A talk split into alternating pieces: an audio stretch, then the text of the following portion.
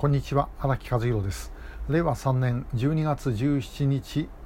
金曜日のショートメッセージをお送りします。今日お話しするのは情報収集に関するお話です。で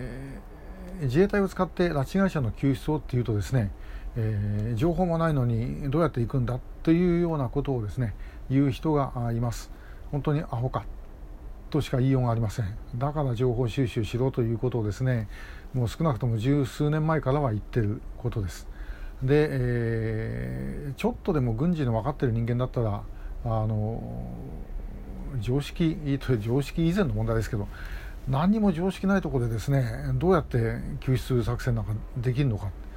えー、考えりゃ分かりますよね。こんなもんできるはずがない。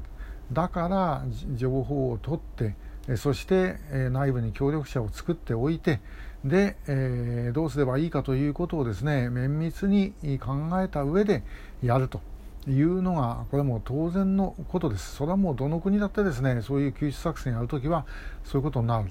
でそれをやらないといてで、えー、か言われたら情報がない。でこれじゃあですねもう話にならない、えー、頭悪いとしか言いようがありません。で、えー、情報はですねもうただもうほっぽらかしておいてやってくるもんではありません。で、えー、もうある意味で言うとものすごい無駄金もまいてで無駄な努力も随分してその中で、えー、なんとか集めることができる。で今、このコロナのですね北朝鮮の国境封鎖そして韓国はまあ今のところ北朝鮮べったりの政権で、えー、脱走者の人たちも下手なことをですね喋れないという、えー、韓国の中でそういう情報なんですね。ですからまあそういうことで情報集め難しいです。で難しいけどもいろんなですねところから情報っていうのは集めることができるんです。これ例えば私たちのやってる潮風でもですね、えー、潮風にはあのスタートしたのが、えー、平成の17年か2005年、えー、ですけどもその翌年からですね妨害電波がかかり始めました。でもずっとですね妨害電波をかけてるんですけども妨害電波が止まったえー、長期間止まった23週間ですね止まった時というのが2回だけあります。1回はチャンソンテクの処刑の時です。もう1回は昨年の3月頃です。これもう体制の中に何が何かがあったということの一つの防止であることは間違いない。やはりこちらからいろんなあの情報をですね、えー、打ち込むことによって向こう側からの反応が起きてくる。あの日本政府のふるさとの風には妨害電波かかってきませんから、えー、だから何の役にも立ってないということではあります。で、え、例えば日本の政治家があの北朝鮮のことについてもう今と違うことをちょっとでも言うと。それはもうあっという間に北朝鮮に伝わるわけですから。そうするとまた別の反応が起きてくる可能性ある。別に総理大臣や官房長官がですね言わなくたっていいんです。他の、まあ、閣僚だろうがあるいはその党の部会長だろうが何だろうがですねそういう人たちが、え、ちょっと違うことを言ってみると。でそれに対して向こう側が反応をしてくるというのを見るということは、まあ、それだけでも必要です。であとはやっぱり人をですねあの直接北の中に入れなくても、まあ、中国とか、えー、韓国とかそういうところで情報収集をですね一生懸命やっていかなければいけない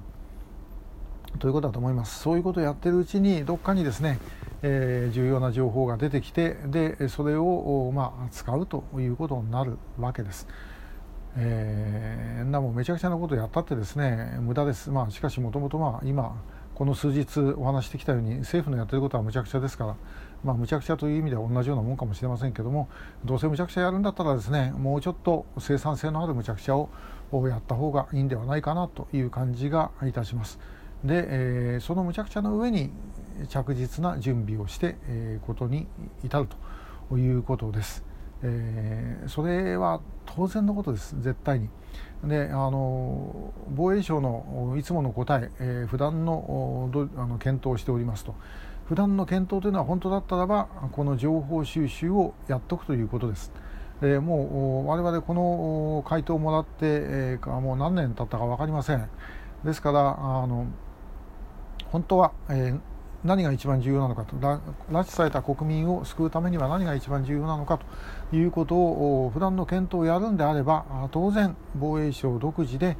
その北朝鮮にいる人たちをですねがどこにいるのかどういうふう状況になっているのかということを情報を収集するということをですね、えやっておく必要があるんじゃないかとそれは情報収集のための衛星だってあるわけですしいろんなことできますからそれをやると。いうことをやっておくということです。普段の検討をしているというだけで何もしないというのは、えー、単なる怠慢ではなくてですねもうこれ本当にこれだけで処分の対象になってもいいのではないかというふうに思います。えー、情報収集のために、えー、私どもできるだけの努力は、えー、しております。今後ともご協力をよろしくお願いいたします。今日もありがとうございました。